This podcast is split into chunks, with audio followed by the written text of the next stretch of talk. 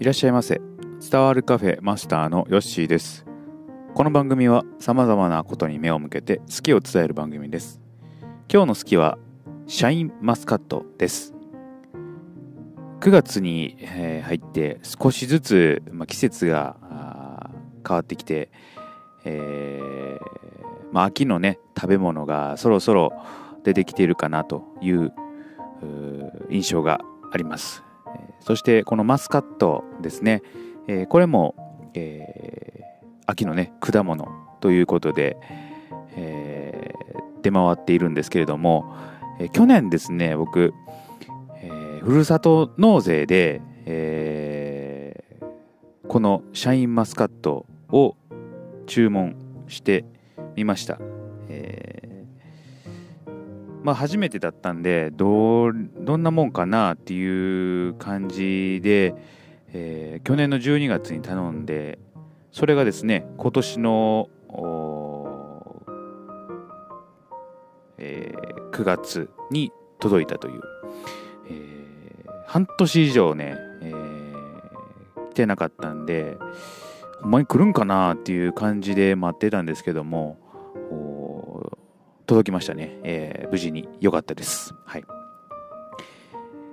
で届いたあの2房入っていたんですけれどもまあ立派ですね、えーなかなかやっぱりこうシャインマスカットって結構値段がね買おうと思ったらするので、えー普段ね果物って僕バナナしかほとんど食べてないんで、えーそんなバナナしか買えない僕はですねシャインマスカットを買う、えーことなんてまずないんですね、まあ、そこでまあ、ふるさと納税の力を借りてですね、えー今回食べてみました。うん。すごい美味しいですね。マスカットって昔、まあ実家いた時とかはね、食べたことあったんで、美味しいのは知ってたんですけども、えー美味しい。えーで、このシャインマスカット何がいいかっていうと、普通のブドウやとね、皮めくって食べないといけないんですけども、そのまま食べれる。皮ごと食べれるというね、そして種がない。うん。もうこれもバクバク食えると。うん休まず食べれますね。はい。で味も美味しいで。かなりね、糖度が高いですね。シャインマスカットって。もう甘さ、えー。ものすごく甘いので、えー美味しい、えーですね。ぶどう、普通のぶどうよりも、えー糖度は高いらしいです。うんえーで張りが結構あってね、あのーやっぱりいいものだったんでしょうね、えーパリッパリッとねこう食べれるという感じ、です、でシャインマスカットをですね、えー少し調べてみました。で特徴としては先ほど言ったように糖度がね高い、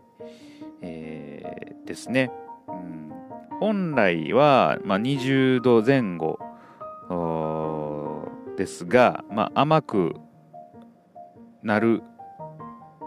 ものは25度ぐらい、えーという感じなのでやっぱ高いんでしょうね糖度がね。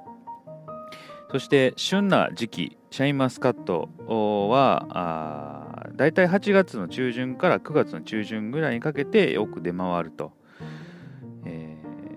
今作られているのは長野長野山梨岡山山形